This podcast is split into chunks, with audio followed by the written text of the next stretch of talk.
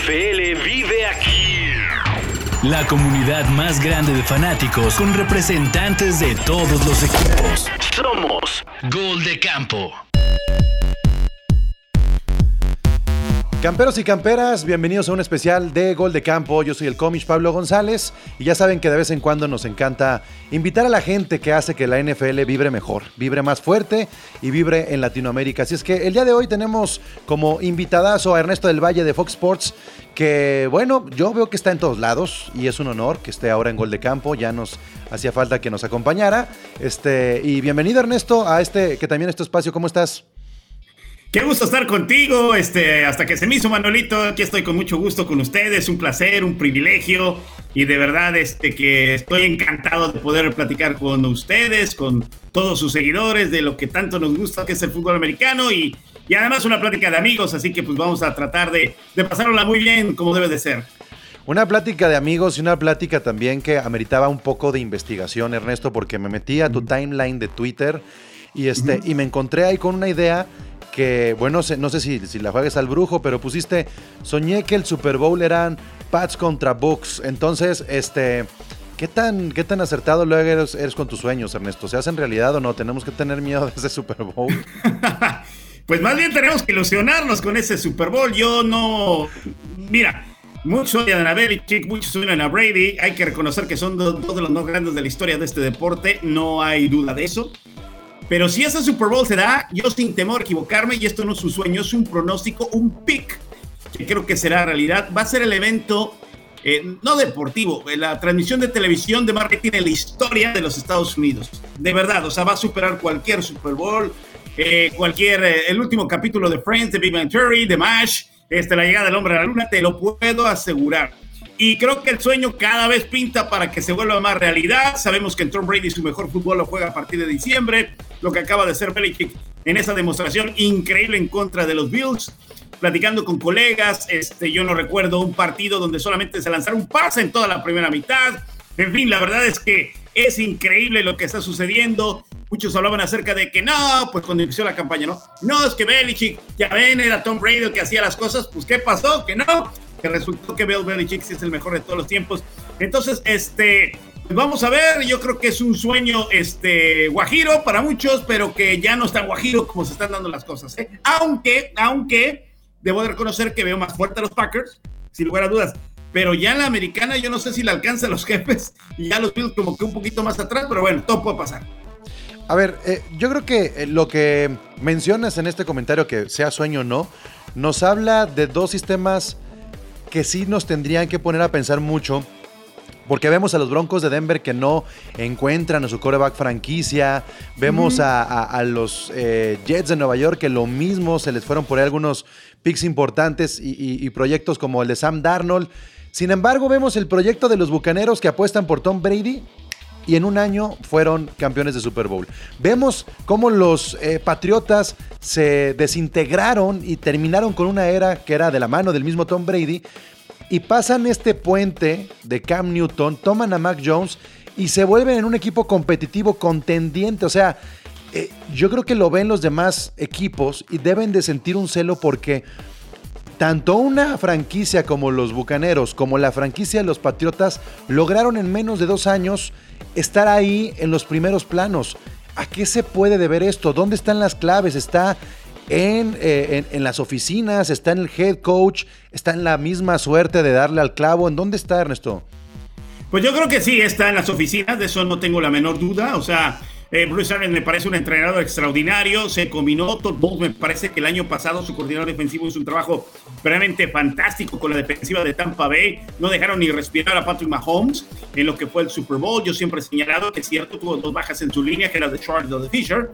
Pero aún así se dio las condiciones, la tormenta perfecta y, y de verdad que son cuestiones del destino porque pues nunca había jugado un equipo en casa un Super Bowl. Nunca y el que lo hace por primera vez es Brady, o sea, tenía que ser Brady, y luego lo gana, o sea, y además cuando todo el mundo daba nombre, ya para el primer cuarto los jefes ya le pasaron por encima Tampa Bay, no sé. Y en el caso de Belichick, hay que recordar que el año pasado muchos jugadores de, la defensa no jugaron por la situación del COVID, muchos. Ahora están de regreso, se abrió la cartera, apuestan por eh, Mac Jones, y lo hace de maravilla. Ah, se causó una gran polémica por la situación de Cam Newton, ¿se acuerdan? Que lo cortaron, ¿no? Prácticamente ya para iniciar la campaña cuando había sido titular el año pasado. Se dijo que a lo mejor por la situación de la vacuna, no sé si se acuerdan, que se había vacunado, que no, que salió del estado y entonces tenía que pasar por un protocolo distinto y demás. Bueno, este, finalmente se toma esa decisión, apuestan por él y Bill Belichick, y ahí va mi punto de vista, crea un plan de juego en todos sus partidos para protegerlo, para llevarlo poco a poco. Lo vimos, insisto, este juego en contra de los Bills. Él lo ha hecho algo espectacular, porque no lo ha hecho, pero no ha cometido errores. O sea, lo han protegido muy bien. Bill Belichick lo ha sabido llevar muy bien. Belichick es un genio en la defensa, un genio en la defensa. Y eso se pone en la mesa para que esos equipos, pues de inmediato reaccionen. Ahora, cuando llega Tom Brady, claro, también le abren la cartera, llega Gronkowski, que, que para, yo creo que para para Brady estar con Gronkowski es como tener a tu mejor amigo, pero tu hombre de confianza, tu brazo derecho, el que siempre va a estar ahí es más, aunque no le tienes un pase, porque yo creo que Gronkowski hasta cambió la historia de los alas cerradas, ¿no? Se convirtió en más receptores que lo que era anteriormente. Pero yo creo que eso le da una tremenda tranquilidad. Entonces, yo creo que es parte de los entrenadores, por supuesto, la gerencia que abrió la cartera, en este caso con el equipo de la Inglaterra, el señor Gary Kraut. Y bueno, pues tener un genio como Brady, Brady contagia a todo el equipo, es un líder natural y Belichick lo es. Entonces yo creo que para mí, ese es mi punto de vista, esas son las condiciones que se dieron. Me, parece que das en el clavo en la cuestión técnica, pero yo quiero, yo quiero también resaltar algo que ha hecho Tom Brady, que lo hizo con, con los Patriotas en su momento con Bill Belichick y que lo está haciendo ahora con los Bucaneros y, que es algo que es, me parece fundamental en, en, esta época de la NFL moderna. Eh, los contratos. Estamos viviendo una época donde el tope salarial ha hecho que algunos equipos de la noche a la mañana eh, no, puedan competir. El caso de los Saints creo que es el más claro, ¿no? Eh, eh, es, fue un impacto directo el que, el que causó la baja de Breeze y ahora con Michael Thomas lesionado, Camara lesionado, el tope salarial, dinero muerto, etcétera, no los deja competir. En el caso de Tom Brady, me parece que lo deberíamos de tomar como ejemplo porque los running backs se han venido a la alza y vemos cómo se firman, tienen estos grandes contratos, se lesionan y se caen los equipos. Y este ha sido un año donde los running backs han dejado abajo su equipo. Y Tom Brady es el coreback número 15 en la lista del tope salarial, o mejor dicho, de la lista de los contratos de los corebacks. El número 15 cuando es el coreback con los mejores números. Arriba de Tom Brady están Russell Wilson, Kirk, Russell Wilson, Kirk Cousins, Aaron Rodgers, Matt Ryan, Garapolo, Ben Roethlisberger, Derek Carr, Carlson Wentz, Matt Stafford, Dak Prescott, Deshaun Watson, Tannehill, Goff, eh, Mayfield. Todos estos nombres están arriba de Tom Brady. Este, Ernesto, ¿no crees que es momento de que también el ego del coreback se replantee en los contratos de la NFL para que puedan generarse estos proyectos de efecto inmediato y no esperar a que se esté calentando en el horno un coreback durante tres o cuatro años? Te voy a contar una anécdota en el programa aquí en los Estados Unidos. Eh, Jimmy Fallon le pregunta justamente esto que estás hablando a, a, Tom Brady. Le dice, oye, ¿por qué no eres el mejor deportista pagado de la historia, al menos del NFL y de la historia del deporte de los Estados Unidos? Y su respuesta fue sensacional porque dice, yo prefiero invertir en compañeros que me den el Super Bowl. Y aparte mi esposa gana más dinero que yo, entonces no lo necesito tanto. Entonces él apuesta, él apuesta por ganar, él no apuesta por ganar más dinero. Obviamente tener todos estos Super Bowl, porque podría tener hasta dos más, ¿no? Los que perdió con el equipo los gigantes, más lo que eh, eh, eh, el que perdió. El otro, o tomar como parámetro la carrera de Tom Brady después de los 40 años, ¿no? Como si hubiera debutado en su año 40 y sería todavía histórico. No, no, sin lugar a dudas. Entonces él apuesta por ganar, porque de repente te va a quedar el dinero, pero él no. Es que él no, me da la impresión de que él no es ambicioso con el dinero, él es ambicioso con el triunfo. Esto me recuerda también, no sé si te recuerdas esta película que tiene que ver con el béisbol, de la película de Moneyball, donde le dicen, es que para poder ganar partidos tú necesitas tener carreras y para poder tener carreras necesitas tener hombres en las bases. Bueno, pues es lo mismo. Él apuesta por un proceso para poder conseguir victorias. Cuando un jugador lo que quiere es dinero y descuida que su equipo gane, no trasciende o a lo mejor trasciende, pero no al nivel de Brady. Entonces yo creo que eso, es lo que ha pasado. Él no tiene mentalidad en cuanto al dinero, que insisto, bueno, pues obviamente tiene eh, su futuro más que asegurado, pero pues él apuesta por tener tantos anillos del Super Bowl. Y bueno, ya lo acabamos de ver, ¿no? Con lo, con lo que sucedió, así hizo campeón el equipo. Este, incluso hay un comercial, no sé si, si lo vieron de celulares, donde corta la señal y le dice, lo que estamos viendo, mira, le vayas o no al equipo de los Bucaneros de Tampa Bay, te caiga o no bien Tom Brady, somos muy afortunados de ver al más grande de todos los tiempos. Es como si en el, béisbol nos hubiera tocado ver a Ty Cobb, a Babe a Joe DiMaggio. Bueno, pues la verdad es que somos muy, muy afortunados de estar en esta generación. Son de esos casos que se dan uno en un millón en la historia de la humanidad.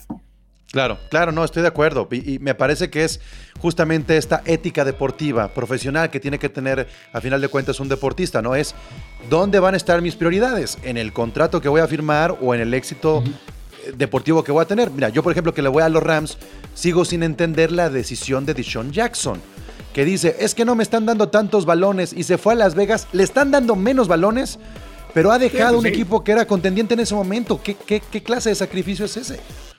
Exacto. Bueno, yo, por ejemplo, o sea, si fuera jugador, yo quiero estar en un equipo que sea campeón, ¿no? Finalmente.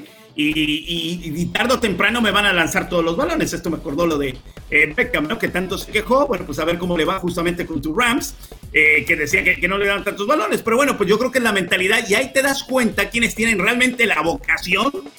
Porque puede ser un gran jugador del deporte que sea, pero a lo mejor no tiene la vocación ganadora.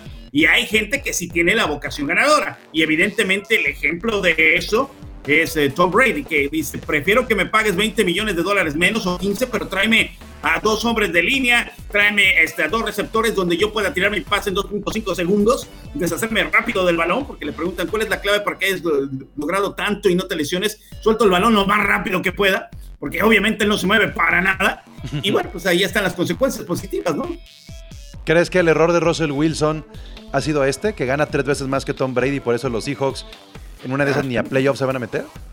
Eh, no, no yo, creo que lo de Russell Wilson eh, y, este ya fue un problema eh, que está incómodo con la organización. No sé si ya se desgastó la relación con Pete Carroll. La lesión de la mano creo que le afectó bastante en la mano de lanzar. No sé si incluso se precipitó en regresar. Sin embargo, bueno, pues llegó a tener 150 partidos, el 150 por primera vez en su vida, justo en contra de los Rams este, si no me recuerdo, fue cuando, cuando lo blanquearon. Y bueno, pues este, eh, por primera vez. Entonces, este, yo creo que lo de Russell Wilson es una situación ya con Pete Carroll que está desgastado desde que iba a iniciar la campaña, como que ya no va a estar. Pues vamos a ver, ¿eh? Porque, por ejemplo, fin de semana para muchos de Jimmy G no les gusta mucho, pero este es otro tema. Pero bueno, pues finalmente lo hizo. Pero yo creo que Russell Wilson es un hombre que tiene mucho talento. Los Seahawks hasta hace pues muy poco eran los favoritos, ¿no? Para quedarse con la división, para llegar al Super Bowl. Eh, Pete Carroll a mí en lo personal me cae muy bien. 70 años y parece que tiene 20, está ahí en la banda gritando y se va para todos lados. Pero pues eh, yo creo que ahí el problema no es tanto la ambición, sino que también tienes que tener condiciones del trabajo bien, porque puedes tener mucho talento, pero si llegas a tu oficina y es mala onda, ya hay mala vibra, ya hay bullying, por mucho talento que tengas, pues no estás cómodo, entonces no lo puedes desarrollar. Y yo creo que eso en los últimos años le ha pasado a Russell Wilson. Sí, y digo, también pongo esto sobre la mesa porque el salary cap se está especulando que ya regrese a una normalidad. Se Exacto, que baje. Se vaya a los 26 millones, ¿no? 208.2 millones, lo que está especulando para la siguiente temporada. Y si volvemos a la lista de los corebacks, este, cómo están los contratos hoy en día, fíjate lo que pueden ser las cosas. Russell Wilson, Kirk Cousins, Aaron Rodgers, Matt Ryan, Jimmy Garoppolo son seis seis este, corebacks junto con Rotlisberger que no regresaría la próxima temporada. Es decir, los seis mejores pagados a lo mejor no están con ese equipo que están jugando el día de hoy la próxima temporada. Entonces yo te quiero preguntar si crees que puede venir un abuso de estos corebacks para el momento de renegociar sus contratos, aprovechar estos nuevos 26 millones que va a tener la NFL por cada uno de los equipos y decir, bueno, quiero más dinero, quiero, quiero todavía, si ganaba 20, 30, ganar 5 o 10 más. ¿Crees que este ajuste debido al COVID en el tope salarial eh, pueda de nuevo volver a inflar a los corebacks o ya aprendieron la lección y tendrán que bajarse estos 5 al menos su sueldo para poder competir como lo ha hecho Tom Brady hasta ahora sus 45 años? No, no creo que vaya a bajar, fíjate. Te voy a decir por qué. Porque los mariscales de campo cada vez es como, así que en el béisbol el picheo es el nombre del juego, el quarterback ya es el, nombre del juego. Entonces yo no creo que eso vaya a bajar. Es importantísimo tener un quarterback de elite si tú quieres aspirar. De eso me queda clarísimo. Y tú sabes que pues, el contrato que le dieron a Mahomes justamente el año pasado, por ejemplo, vamos, lo que Prescott, ¿se acuerdan toda la telenovela del año pasado antes de que iniciara la campaña y que se arreglaba con Jerry Jones y que se le iban a nombrar jugador franquicia y demás? Yo creo que eso sí ya no hay marcha atrás. Es ¿eh? Definitivamente un equipo el que quiere realmente aspirar al Super Bowl va a tener que soltar los dólares, los billetes verdes con un buen quarterback. Va a ser muy interesante ver esos hombres si están en la agencia libre. Por ejemplo, Rogers, yo no sé si va a seguir con el equipo de los Packers. Increíble, tan cerca que ha estado del Super Bowl. Aaron Rodgers, es más, puede ser que sea el MVP en este momento la campaña con todo y que la vacuna y que eso y que el otro la verdad es que está teniendo una campaña extraordinaria. Ben, el caso de Ben, yo creo que sí, ya está en la recta final de su carrera. En el partido del pasado eh, domingo en contra de Baltimore lo desmintió, porque se acuerdan, durante la semana se había dicho que era su última temporada con los Steelers. Ojo, ¿eh? Dijo con los Steelers, no de la NFL. Entonces especuló mucho y al final dijo, yo nunca dice nada, solo salió esta nota, pero yo quiero continuar con ese equipo. También él ya va de salida, no sé qué tanto ya le puede interesar a otro equipo después de un hombre que ha estado completamente presionado durante toda su carrera, que se ha criticado mucho la línea ofensiva de los Steelers. Este año ha estado plagada de jóvenes, han tenido, eh, me parece que su guardia derecho lo han cambiado cuatro ocasiones. Entonces, bueno, pues la situación ha cambiado, ¿no? Pero quedó la evidencia con el rendimiento de James Conner también un poco Tomlin, ¿no? Ah, sí, claro, claro. Pero mira, ganas para terminar tu pregunta, no creo que vaya a cambiar eso. Ahí sí, no creo que vaya. Yo creo que al contrario, van a tener que soltar más dinero. Lo que sí los jugadores del fútbol americano colegial van a tener que hacer impacto inmediato. Y justamente cuando Jordan Love fue seleccionado por los Packers el año pasado, en el draft, él decía, es que cuando yo llegué a Rogers, pues para realmente tener eh, la exposición y poder realmente estar al nivel, pasaban tres, cuatro temporadas a hacer un proceso. Ahora tienen que ser los del fútbol americano colegial. Lo vemos con Matt Jones, eh, con Trevor Lawrence. Bueno, pues sabemos que las circunstancias de Jacksonville es la misma, pero tienen que ser de, impacto inmediato. Entonces yo creo que hay por ese lado y hay equipos que les surge un coreback, ¿no? Entonces, eh, los propios Steelers, porque aunque Ben juegue la próxima campaña, no hay quien le siga. ¿Quién le sigue? Rudolph, la verdad es que no tiene nada que hacer en la posición de mariscal de campo suplente.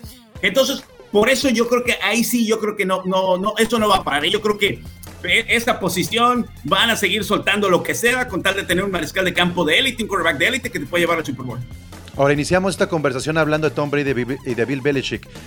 El que se va a aferrar a esta cuestión contractual sí va a ser Bill Belichick. Y entonces Mac Jones en su momento, si sigue con este nivel, sigue creciendo, con esta curva de rendimiento que lo va a llevar hacia arriba, se deberá de preguntar, o va a perseguir ese contrato y dejar a los Patriotas, o tendría que seguir los pasos de Tom Brady bajo la estructura de Bill Belichick y sí ser uno de estos corebacks sacrificados para crear una nueva era. ¿Tú cómo visualizas eh, tras el comportamiento de Bill Belichick que sí va a ser tajante en los Patriotas? Yo creo que, es, mira, e, el caso de Mac Jones, él llega a un, él llega a un equipo donde está el mejor del y, y yo podría decir, mira, yo sacrifico estar con el mejor de todos los tiempos y estar en un equipo que me puede ganar, o sea, que puedes ganar. Entonces, yo creo que Mike Jones sí podría sacrificar dinero para mantenerse en esta organización que es de elite, que, bueno, pues hay que recordar que los 70, los 80, bueno, fueron aplastados en un Super Bowl en contra de Chicago, pero eh, era un equipo que era las me reír del NFL, cambió completamente, ¿no? Y entonces este, yo creo que él, va a continuar ahí. Eh, obviamente no es fácil de carácter, de Bill Belichick, el famoso monje, no es nada fácil, es muy complicado, es he leído, no sé, ¿verdad? Que, que el señor Kraft incluso ha tenido problemas personales con él, diciendo, ahí te dejo con el entrenador porque qué genio tiene el señor. Pero bueno, pues ahí están los resultados. O sea, ahí están los resultados. Ahí llegó la máxima prueba y yo creo que Mac Jones, si tiene una buena química, que me parece que la está teniendo con Bill Belichick, saben que pueden hacer otra dupla que puede igualar lo que hizo Brady o intentar hacer lo que hizo Brady en, la franquicia del equipo de, de Inglaterra. Es que, es que para mí lo que hizo Bill Belichick fue una, una genialidad. O sea, hay que, cuando hablamos además de head coach y oficina, cuando hablamos de estas decisiones, las toma una sola persona en los Patriotas y lo hace todavía más genial para la responsabilidad que tiene Bill Belichick. Y entonces yo veo lo que hizo en el offseason, sacrificó una temporada completa, se la jugó con Cam Newton, que no es cualquier coreback, con un contrato muy bajito, lo cepilla antes de que comience la temporada, todavía con, con esa posibilidad de decir, mira, no te necesitamos. Y, el offseason de, de los Patriotas fue increíble porque realmente armaron un equipo con el espacio salarial, con todo el COVID, con las bajas que habían tenido el año pasado. Y me parece, me parece increíble lo de, lo, de, lo de Bill Belichick y los Patriotas. Yo creo, yo creo que también es una mezcla entre la suerte y la genialidad de Bill Belichick, porque el calendario ha estado un poco más a modo y porque ahí está el reflejo en, lo que ha sido también el trabajo del kicker Nick Folk eh, en la importancia en la suma de puntos. Eh, también quería hablar contigo de algo, Ernesto, ahora que estás hablando de los corebacks, del sacrificio, de hacia dónde van es. Este favoritismo no, no, no llega a ser de repente descarado, y voy a citar el problema que hubo con Aaron Rodgers y, la situación de, de, la vacunación y el tema de Antonio Brown, ¿no tenemos dos sanciones donde sí se favorece demasiado al coreback y de repente con Antonio Brown sí se fueron a la yugular? Es que yo creo que son situaciones completamente distintas. Te voy a explicar por qué. Porque Aaron Rodgers, cuando le preguntaron, ¿estás vacunado? Dijo, sí, estoy inmunizado. Y a entender que estaba vacunado. ¿De acuerdo? Pero Antonio Brown presentó documentos falsos. ¿Me explico? Eh, esto me recuerda, no sé si eres fans de Star Wars, pero cuando le pregunta este Obi-Wan, eh, Luke Skywalker a Obi-Wan Kenobi, ¿cómo murió mi padre? Y le dice un joven Jedi llamado Darth Vader, que fue discípulo mío hasta que se fue al lado oscuro. Y luego llega el capítulo 6 y le dice, oye, tú me dijiste que Darth Vader mató a mi padre, y luego Yoda se avienta y la maroma, que dicen que fueron los escritores, eh, dice, no, lo que pasa es que Darth Vader se apoderó del Anakin Skywalker y se volvió entonces, entonces, es lo que traté de decir de punto de vista. Entonces, buscando ese resquicio legal, pues Aaron Rodgers al final dijo, pero no presentó un documento falso. En cambio, Antonio Brown sí presentó un documento falso. Eso es un delito federal. Sí, sí, sí, no, eso delito es federal. o sea, es como presentar un pasaporte falso, ¿no? De, México, de Estados Eso ya es otra cosa. Tú no puedes decir que estás vacunado, ya lo interpretaste tú, como tú lo quisiste. Y yo lo puedo alegar. Pero ya presentar una, un documento falso de tu cartilla de vacunación COVID, eso ya es otra cosa. Entonces, ahí sí a lo mejor nadie va a estar de acuerdo conmigo, pero yo creo que son situaciones completamente distintas. Entonces me parece que la sanción para Antonio Brown de los tres partidos, es, más, se me hace hasta corta porque él está presentando un documento. Vamos, tú presenta un pasaporte falso en un aeropuerto y vas a ver cómo te va, ¿no? O sea, imagínate pues, poner eso una cosa, eso es una cosa, pero el otro como que sí lo tengo y no lo tengo, pero bueno, pero no presentó ningún documento falso. Entonces yo creo que yo creo que estuvo bien sancionado. Esa es mi interpretación, hasta legal. Ok, te compro lo de Antonio Brown, pero, pero con Rogers sí hubo un favoritismo. O sea, se fueron muy baratos con la sanción. Yo sí creo ah, que. Eso es otra cosa. O sea, tú, me dijiste comparándola a las dos. Ah, por eso. Yo te di. entiendo, Antonio Brown. Ahora tu opinión sobre el caso de Aaron Rodgers. ¿Es barata la sanción o no? Sí, sí, sí, me parece que sí, porque además se le arriesgó a muchísima gente cuando estaba claramente cuál era el protocolo para los vacunados y para los no vacunados. Eso fue clarísimo. En eso estoy completamente de acuerdo contigo. Yo nada más eh, contestaba tu pregunta, la comparación de los dos, pero ya yéndonos exclusivamente a Aaron Rodgers, sí, por supuesto, ahí sí yo creo que eh, porque arriesgó a mucha gente, estaba sin cubrebocas, este, sabían claramente que era o estaban este, vacunados o no estaban vacunados y los protocolos si es positivo, los protocolos si estás eh, eh, con la prensa, si estás con tus compañeros son completamente distintos a un jugador que está vacunado. Entonces sí, ahí me parece que sí, eh, la sanción fue corta para, para Aaron Rodgers, pero bueno, pues él ahí echó su maroma y demás y bueno, pues a todo salir de esa. Sí, no, este, sí, digo, hago la comparación porque creo que Antonio Brown termina siendo beneficiado por la misma, eh, digamos, eh, sanción barata que le sale a Aaron Rodgers. ¿no? Le sale tan barato a Aaron Rodgers que a Antonio Brown también le sale muy barato. Yo espero que ya no vuelva a suceder. Yo creo que incluso la siguiente temporada tendrá que cambiar todo este reglamento de protocolos. Pero sí quería ponerlo sobre la mesa porque al final de cuentas se están sentando precedentes importantes en la NFL, que además fue la única liga que pudo contra el COVID, que sin burbuja, que se jugaron las 17 semanas, mm. que se hicieron ajustes económicos. Ha sido muy importante como que para que a estas alturas se esté aflojando, se esté torciendo la mano en el caso de Aaron Rodgers. Y, y me parece que sí hay un momento donde ciertas figuras tienen un peso muy importante en la liga y no sé qué tan sano sea esto para el resto de los jugadores cuando hemos visto el caso de Colin Kaepernick. y no lo digo por el racismo en específico, sino porque hemos visto cómo ha habido luchas dentro de la NFL para hacer ajustes en el reglamento y la NFL cuando castiga, castiga y castiga severo, ¿no? Pero mira, te, voy a decir una cosa, eh, tocando el tema que tú dices de la NFL, que, que lo hizo sin la burbuja y demás, y me acuerdo que me tocó un partido de Baltimore-Pittsburgh que estábamos, creo que iba a ser el jueves y acabó siendo el miércoles de la otra semana. Fue una cosa increíble lo que sucedió. Pero ¿sabes qué? También hay que reconocerlo. El NFL tuvo suerte, ¿eh? porque el COVID ya le cayó mucho después. O sea, el mundo se cerró en, en marzo en, marzo del 2020 y la temporada inició en septiembre. En cambio, pregunta la NBA, no se diga las grandes ligas, las grandes ligas iniciaron en julio, tuvieron una campaña de 60 partidos. A ellos los agarraron con mucho margen de maniobra para poder tener los protocolos y demás. Yo no sé si el mundo se hubiera cerrado en octubre, la NFL a lo mejor hubiera tronado. O sea, eso es una realidad. No sé cómo lo hubieran manejado, pero yo creo que hubieran cancelado la campaña.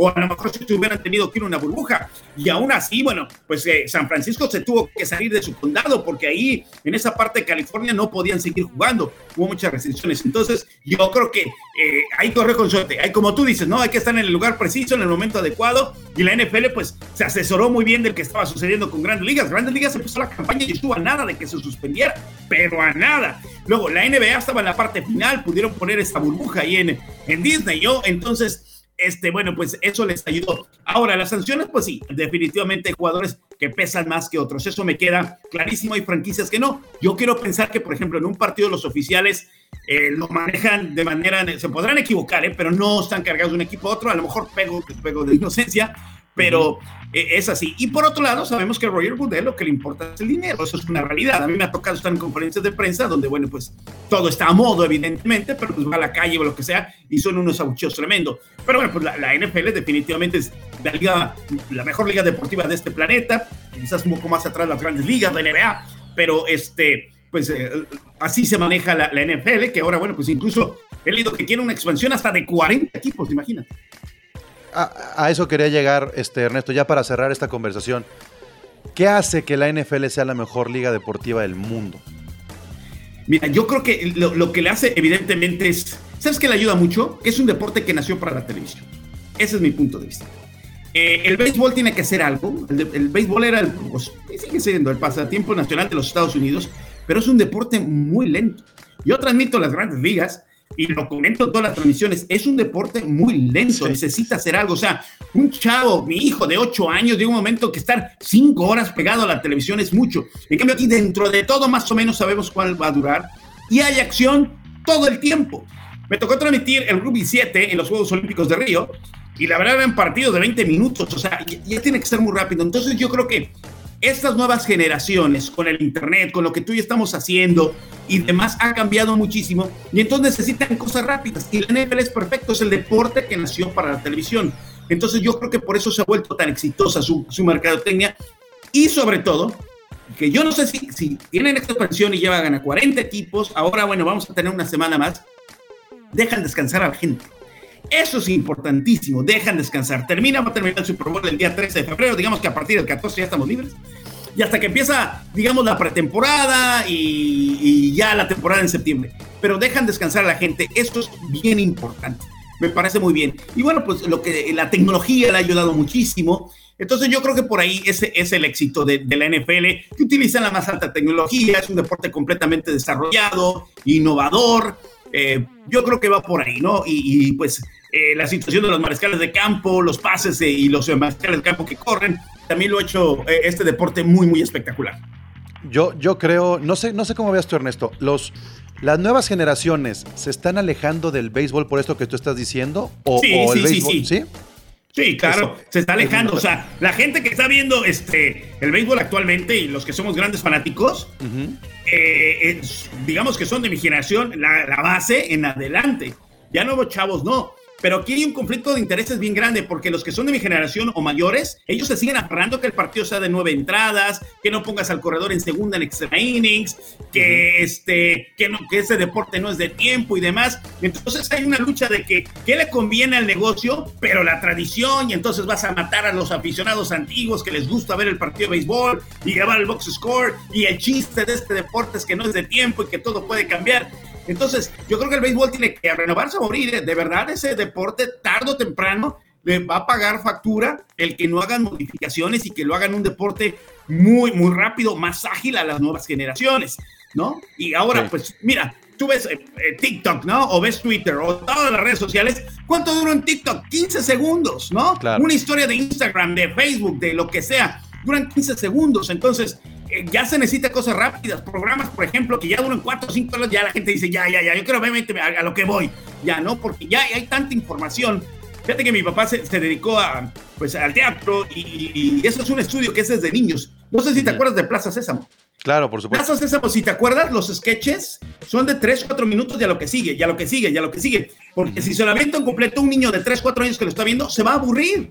Entonces era precisamente bien pensado, bien analizado con psicólogos, con pediatras, que tenía que ser segmento rápido, lo que sigue, lo que sigue, lo que sigue. Entonces yo creo que por eso el béisbol se está quedando bastante atrás en esa situación, que sigue siendo un deporte maravilloso y siguen llenando estadios y creo que es una liga que va detrás del NFL. las grandes ligas han llegado a tener mayores ingresos que el NFL, ¿eh? de verdad pero porque aparte es un deporte que es más popular en todo el mundial, mundo que el NFL. Claro.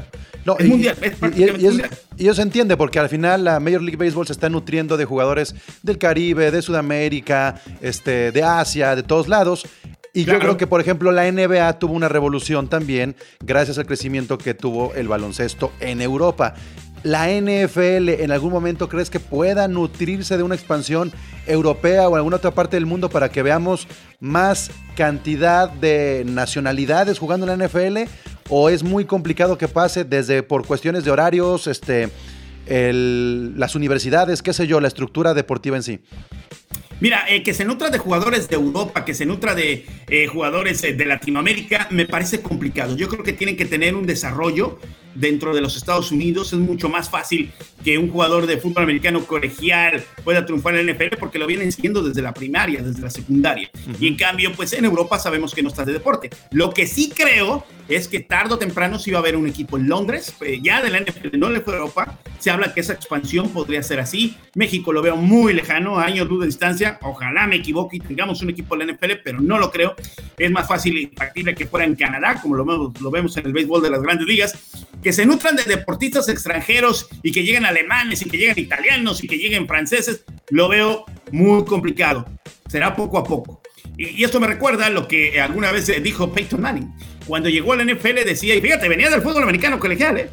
Él decía, es que en mis primeros tres años yo veía esto super cámara rápida. Porque imagínate, la diferencia de la velocidad del fútbol americano colegial en NFL es como si yo compitiera con Carl Lewis, o sea, es tremenda, ¿no? Entonces, por ejemplo, en México puede haber grandes jugadores, no lo dudo, y con un enorme talento, pero ¿cuál es la diferencia? La velocidad.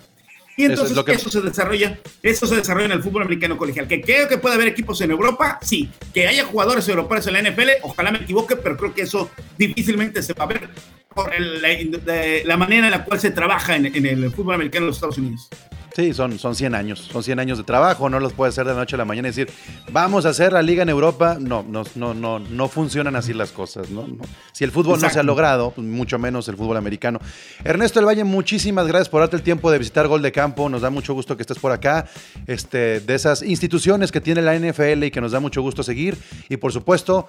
¿Me hablan a mí? Que, estés, que estés por acá, que, que estés en, como tú lo has dicho, en estas nuevas formas de crear contenido eh, y siempre cercano a los fanáticos, que eso es lo más importante. Te agradezco un montón. No, al contrario, el privilegiado soy yo, yo los admiro, los respeto, yo siempre les digo, yo leo todo, veo todo, le aprendo de todo, tomo notas de todos los eh, canales, eh, me apoyo por las transmisiones, porque yo creo que entre todos, ¿no? Sacamos información, escuchas de un podcast, escuchas de otro programa, y así es como se va formando esto, no hay otra, ¿no? Eso es parte del periodismo, no hay otra, ¿no? Eh, que sus fuentes y creas criterios, escuchas puntos de vista de situaciones iguales, de un lado, del otro, tú generas tu propio criterio, así que yo los felicito, de verdad los felicito porque, eh, vamos, eh, ya las redes sociales son fundamentales, ¿no? Bueno, recomiéndanos uno más allá de Fox o de lo que tú haces, recomiéndanos uno, ¿cuál es tu favorito? ¿Qué consumes? Eh, yo escucho muchos podcasts, tanto en inglés como en español. fíjate que hace, ya, ya desapareció, pero había una estación de radio que me gustaba muchísimo que se llamaba Sports Animal donde estaban en todos lados y hacían todo tipo de... Pero es, escucho a todo, ¿eh? o sea, la verdad es que no puedo decir uno porque sería muy injusto y no quiero dejar de mencionar a uno, pero créeme que yo estoy dándole vueltas por todos los canales de YouTube, por todos los podcasts, escuchándole mejor y aprendiendo, ¿eh? porque eh, yo aprendo muchísimo de ustedes, yo aprendo muchísimo de ustedes, todos los días aprende algo, todos los días cada vez hay gente más preparada, eh, que conoce más del juego, entonces fíjate que tengo un maestro, pero él, lo dice en el béisbol, pero se puede aplicar para cualquier deporte que es Javier Figueroa, y él dice, en el béisbol todo lo sabemos gracias a todos. Y yo creo que es lo mismo, ¿no? Yo creo que en la NFL y en el fútbol americano eh, la información que tenemos se debe a todos nosotros, ¿no? Entonces por eso los admiro mucho y los respeto. La verdad es que mi admiración para ustedes. Te mando un abrazo y muchas gracias. Al contrario, un abrazo y ojalá que no sea la, la última vez. Así, no, no, por supuesto que no. Hasta pronto, luego nos veremos hasta en persona. Claro que sí, claro que sí. Eh, si me invitas unos tacos de pastor, yo estaré presente de Se arma. Bien ahí. bye bye. Vive aquí. La comunidad más grande de fanáticos con representantes de todos los equipos. Somos Gol de Campo.